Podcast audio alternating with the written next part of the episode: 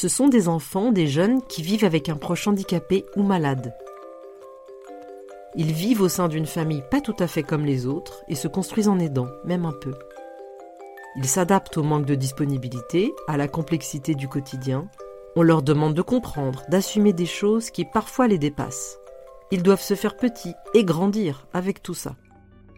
Je suis Suzanne Arlabos, musicothérapeute, maman et aidante familiale.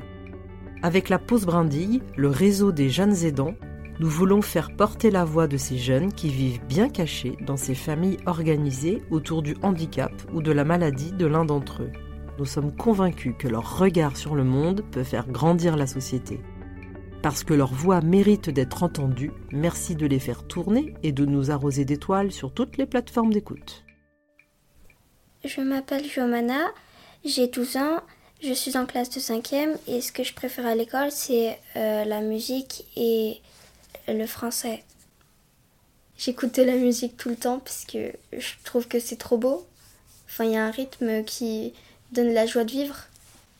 Et j'aimerais bien faire du piano, euh, du Beethoven, surtout le pour Elise, la lettre à Elise. Je trouve qu'elle est trop belle.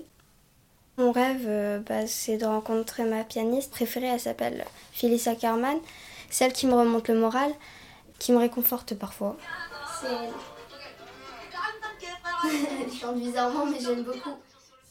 Dans la famille, on est tous, euh, on est tous accro à la musique. Surtout mon petit frère. Il est né à la naissance euh, par une césarienne. Son côté droit a été touché et il a été dans le coma pendant une semaine, quatre jours après la naissance. Il a 10 ans, il a des problèmes de concentration, il est hémophile en plus et tout son côté droit est paralysé. Enfin, il marche pas comme euh, normalement. Maintenant, il fait des opérations, son pied il est posé, sa main commence à à peu près bouger, il reprend de la concentration, il sait utiliser un clavier, il sait lire, il sait euh, parler normalement. Il va à l'école, il apprend, il est dans un centre spécialisé. C'est compliqué pour lui, on le sait, on l'aide comme on peut.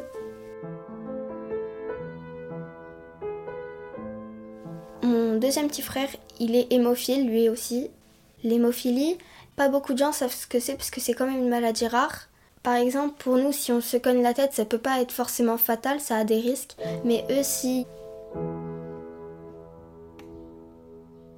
Mes parents, ma mère subit beaucoup d'opérations et elle a une oreille qui ne marche plus maintenant. Si on s'approche d'elle et on lui parle, par exemple, on chuchote, bah, c'est comme si on lui hurlait dans les oreilles. Ça lui fait très mal. Euh, mon père, il est dialysé, ça fait presque deux ans maintenant. Ses deux reins ne marchent plus et chaque jour, il part euh, voir des machines. Euh, avant-hier, il était à la dialyse. Ce qui veut dire une dialyse, eh ben, c'est qu'une machine t'enlève toute l'eau que tu as bu parce que tu n'as plus de reins, du coup, bah, ça ne fonctionne plus. Mon père travaille, mais à la maison. Ma mère, elle est femme au foyer, elle s'occupe tout le temps des rendez-vous. Par exemple, là, elle devait être avec moi, sauf que imprévu, elle a un rendez-vous avec mon petit frère. Enfin, c'est comme pour les vacances, c'est compliqué. Euh, on sait même pas si on y va parce que à tout moment, mon frère il se cogne la tête et euh, c'est reparti pour un tour. Par exemple, je crois qu'on avait prévu d'aller à Fréjus, mais mon frère il avait un rendez-vous le jour J. Du coup, bah on pouvait pas. Euh, la dernière fois, on voulait aller quelque part et mon frère s'est cogné. Il s'est cogné pile où il a été ouvert. Il a été ouvert à sa naissance pour qu'on arrête le saignement. Donc euh, c'était très grave quand même. Il y a trop d'imprévus. Ma mère prend toujours un kit de secours, on sait jamais avec euh, mes frères puisque ils sont vraiment trop excités. les médecins lui ont appris à faire des piqûres maintenant que du coup bah, ma mère elle fait des piqûres, elle a toujours un sac avec elle. Je me rappelle l'année dernière, euh, mon frère était en train de nager et dans nos têtes on stressait, on avait peur, on se dit s'il lui arrive quelque chose. Du coup bah, on était toujours à côté de lui. Enfin moi je le tenais toujours à côté de moi, je voulais pas le lâcher. J'avais trop peur. J'ai envie de rester avec mon frère, le faire profiter. Si je peux pas profiter, j'aimerais que lui, au moins, il profite. Parfois ça m'énerve. Ce qui m'énerve le plus, c'est quand les gens ils savent pas la vie des autres et ils vont euh, te faire oui, moi je vais partir au Japon, moi je vais partir ça. Sauf que euh, ce qu'ils savent pas, c'est que nous, on a. C'est pas forcément des difficultés financières, c'est surtout que dans la vie, il y a des proches avec eux, on peut pas, on peut pas y aller.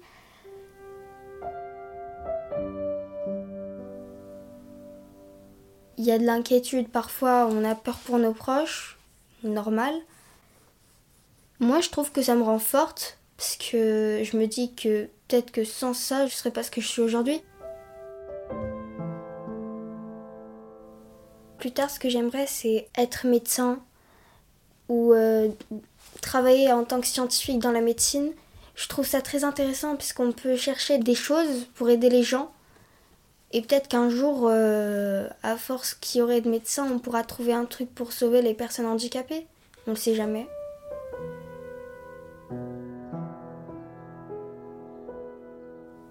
J'aide un peu tout le monde dans la famille. Enfin, euh, quand ma mère, euh, elle fait des piqûres à mes frères, c'est moi qui note dans le carnet quand on l'a fait. Je colle les étiquettes, je vide les médicaments, je fais tout ça.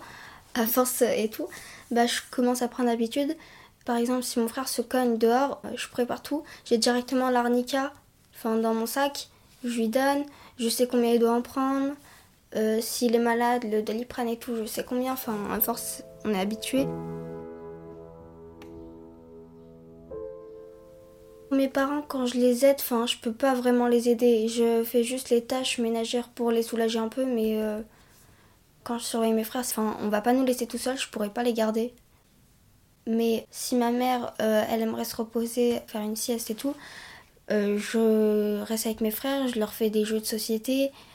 Pour les occuper, je leur fais souvent des cachettes. Je cache un objet et ils doivent le retrouver. Et ça, c'est ce que j'aime parce que ils essaient de comprendre où il est l'objet, ils réfléchissent en même temps et mes parents se reposent aussi. Mon frère, je lui apprends à compter. à force de répéter avec lui, bah, il comprend. Quand son taxi le dépose en bas, c'est moi qui vais le chercher. Il est tout content, il sourit, il me raconte sa journée. Ce qui le réconforte, c'est quand on lui met de la musique. Il danse, il chante et il connaît mieux que moi les paroles.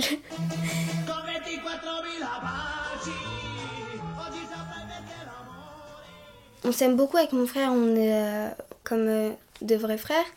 C'est pas qu'il est, euh, qu'il est pas comme nous, on est vraiment solidaires et ce que c'est ce que je trouve beau parce que chez des gens maintenant ça n'existe pas beaucoup.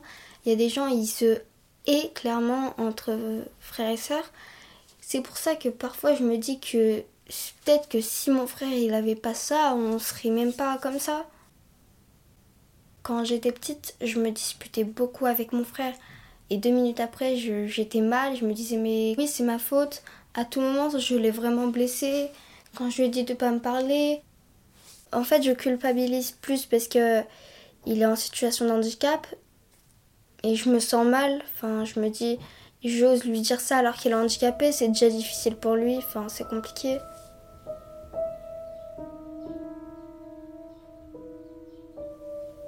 Même mes amis ne sont pas au courant que j'ai un frère handicapé. Quand j'invite des amis, je laisse, je laisse mon frère rentrer, je laisse euh, mon frère faire ce qu'il veut. Moi, j'ai une amie, elle a vu mon frère, je lui ai raconté l'histoire, elle lui a sauté dessus, on a fait plein de câlins avec lui, on a fait que de jouer avec lui. Il découvre en même temps des gens quand j'ai des amis, et c'est ce que je trouve bien.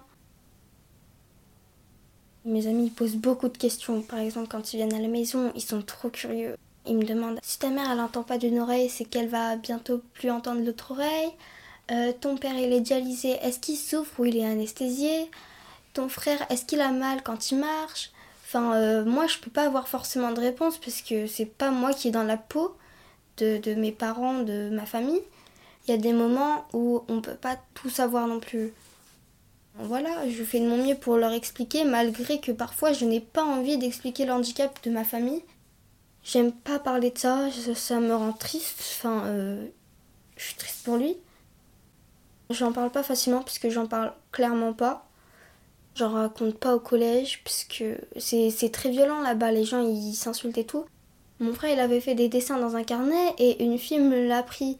Elle se moquait des dessins. Et moi, ça m'énervait parce que c'était pas les miens. Je me disais, mais elle peut pas, elle sait pas qui les a fait, elle sait pas ce qui s'est passé. Surtout que moi, je trouve que c'était des beaux dessins.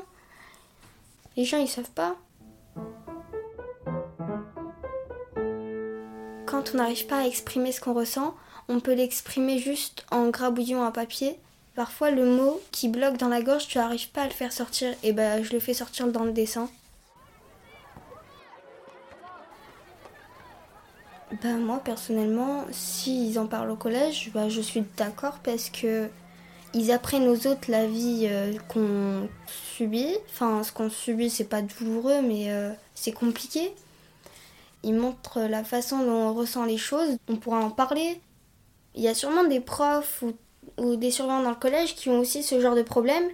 Moi, je dis, il n'y a pas que les enfants et les jeunes aidants qui doivent, euh, qui doivent discuter de ça. Nous aussi, on a un peu besoin de, repos.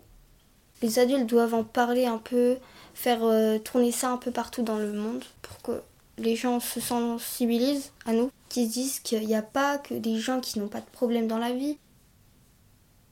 Les jeunes aidants, on les remarque pas souvent, il y en a qui discutent pas, il y en a qui se cachent très bien. Bon, on n'est pas beaucoup, je pense, mais au moins on se reconnaît entre nous, on se dit bon, au moins je suis pas seule, il y a d'autres jeunes aidants qui vivent à peu près la même situation que moi je veux pas dire qu'on a un œil de lynx, mais euh, on remarque plus facilement que les autres les gens qui ont des soucis parce qu'on vit un peu dans ce, ce, cercle. Moi, si j'avais une baguette magique, bah, je changerais le regard des gens envers les handicapés.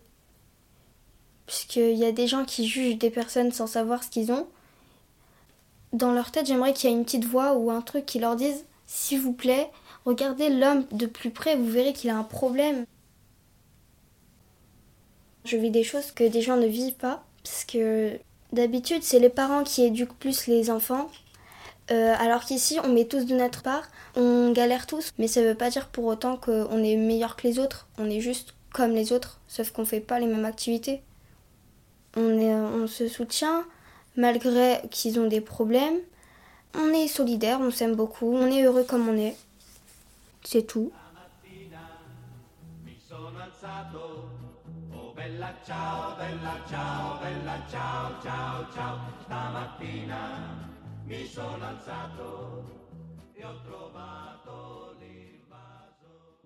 Bien caché, le podcast des jeunes aidants avec la pause brindille. Merci à Harmonie Mutuelle qui nous ont aidés à financer ce projet et à faire porter la voix de ces enfants fantastiques.